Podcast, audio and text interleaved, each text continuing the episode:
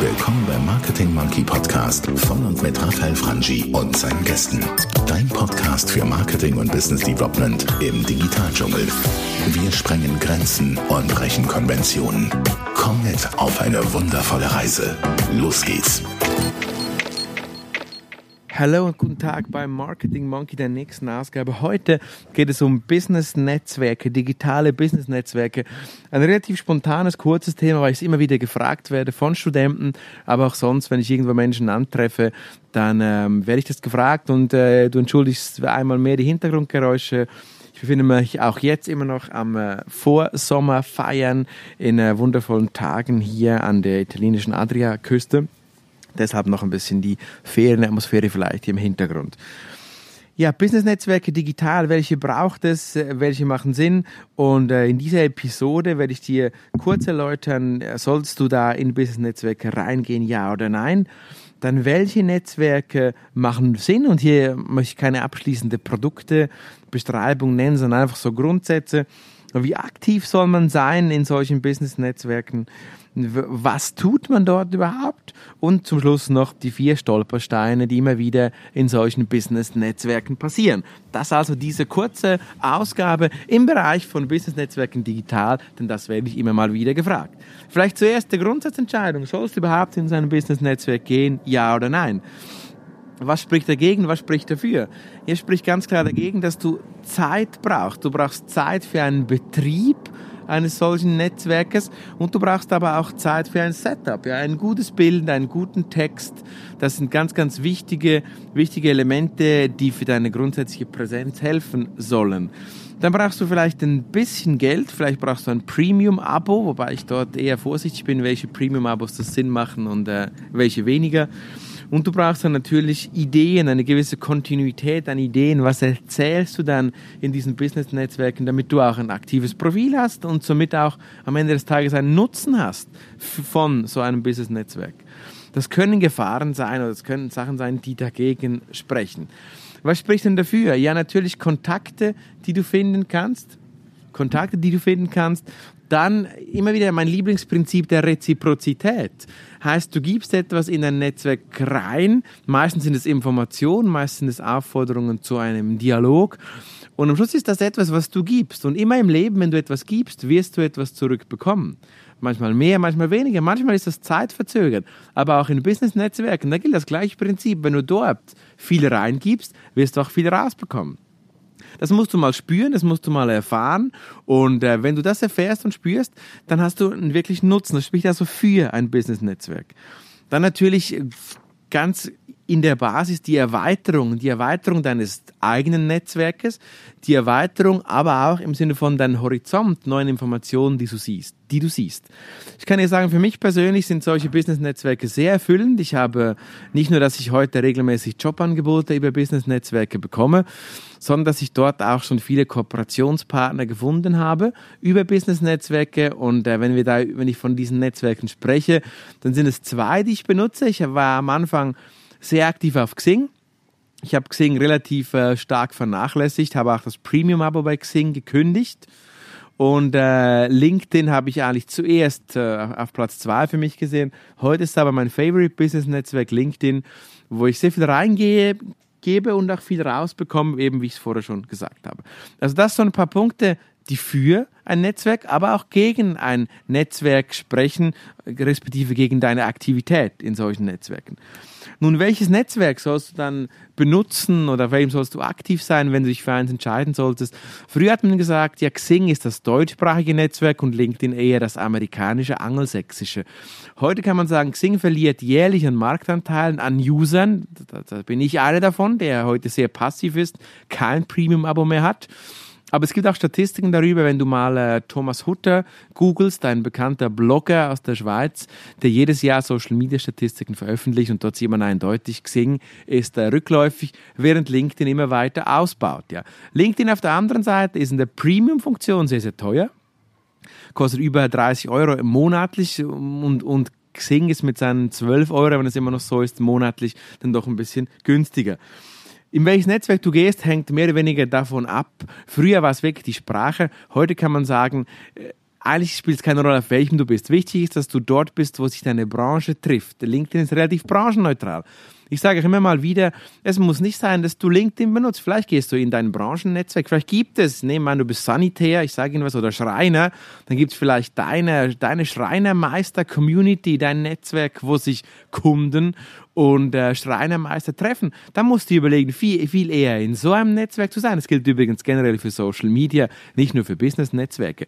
Es geht nicht darum, sich einfach ein Netzwerk auszuwählen, das gerade groß ist, das gerade Hype ist, sondern es geht darum, um deine Ziele und sind dort Menschen und Kontakte, die für dich interessant sind. Und das ist die Wahl eines solchen Netzwerks und nicht einfach der, der Hype oder der Coolness-Faktor eines Netzwerks.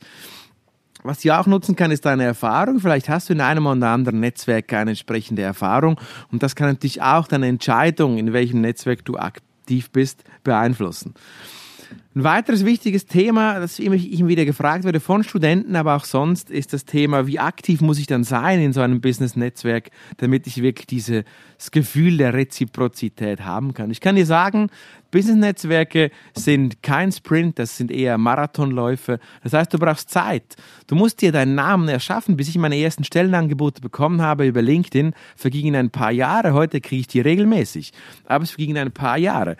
Ich habe ganz viel äh, kuratiert, das heißt Beiträge geteilt und ich habe auch immer wieder, speziell im Verlauf der letzten zwei Jahre, selber Berichte geschrieben selber Blogbeiträge auf LinkedIn geschrieben, veröffentlicht und habe somit viel ins Netzwerk getragen, bis ich dann diesen äh, Return hatte. Generell sage ich immer wieder zwischen drei und fünf Posts die Woche. Das gilt generell für Social Media, aber auch für Business-Netzwerke. Da ist, darf es ein bisschen weniger sein. Zwischen drei und fünf Beiträge die Woche sind auf jeden Fall okay, wenn die dann auch wirklich was zu sagen haben und die eine Aussagekraft haben. Ganz wichtig noch in diesem Zusammenhang, diese Posts, die dürfen äh, nicht, also sollten nicht privat sein. LinkedIn hat dazu sogar eine Kampagne gemacht, dass LinkedIn immer mehr zu einem Flirtportal verkommt. Das heißt, äh, die männlichen Wesen dieser Welt scheinen LinkedIn zu missbrauchen als Flirt-Plattform und für das ist definitiv nicht gedacht. Da gibt es andere äh, Plattformen, wenn du das suchst, aber definitiv nicht die Business-Plattform.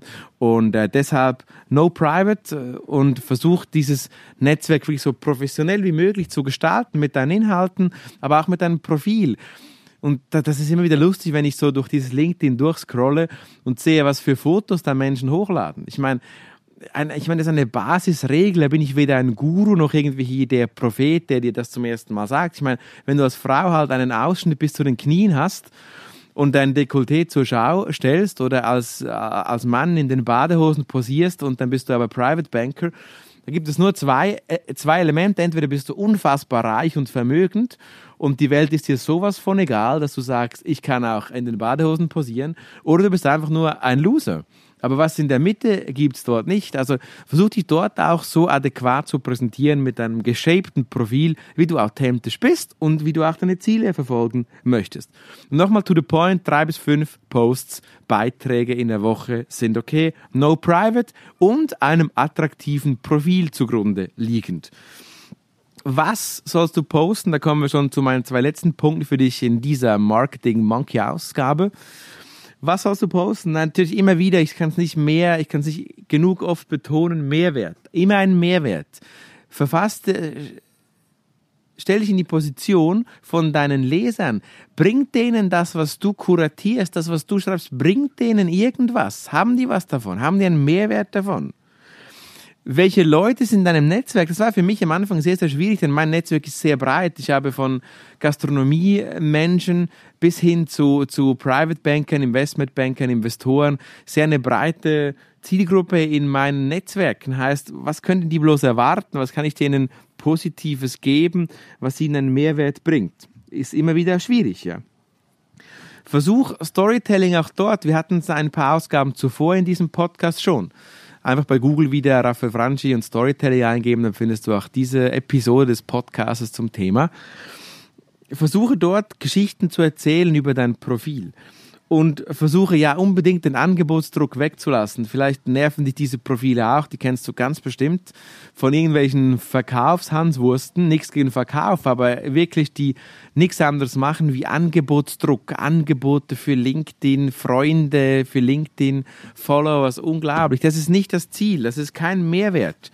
Da wirst du keinen Pokal gewinnen, wenn du so Business Netzwerke digital betreibst. Übrigens gilt auch das Gleiche bei Offline. Das hat nichts mal was mit, das hat nichts, das hat nicht mal was nur mit digital zu tun.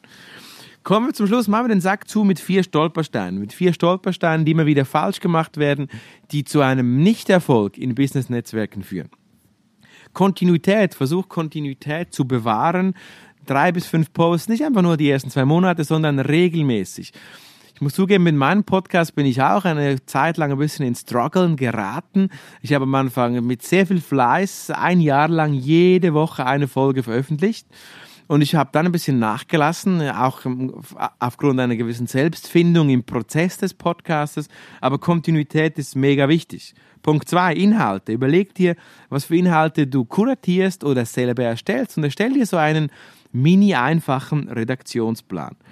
Überleg dir Punkt 3 in diesem Zusammenhang, was gibt es für einen Mehrwert, ja? Was bietest du für einen Mehrwert mit äh, deinem Content?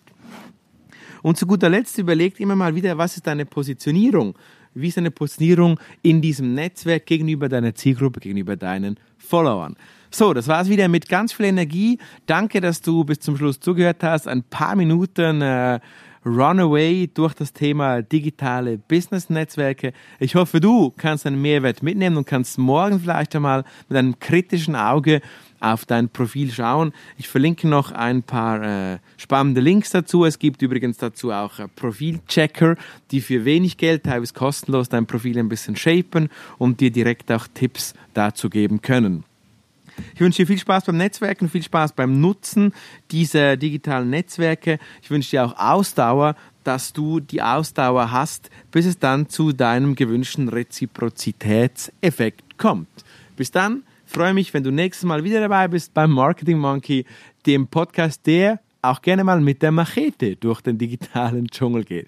Eine schöne Zeit. Ciao, ciao, bye, bye. Und hat dir gefallen, was du gehört hast? Lass bitte eine Bewertung bei iTunes oder einen Kommentar auf www.marketingmonkey.ch da. Bis zum nächsten Mal bei dem Podcast, der deine Ideen und Pläne verändern wird.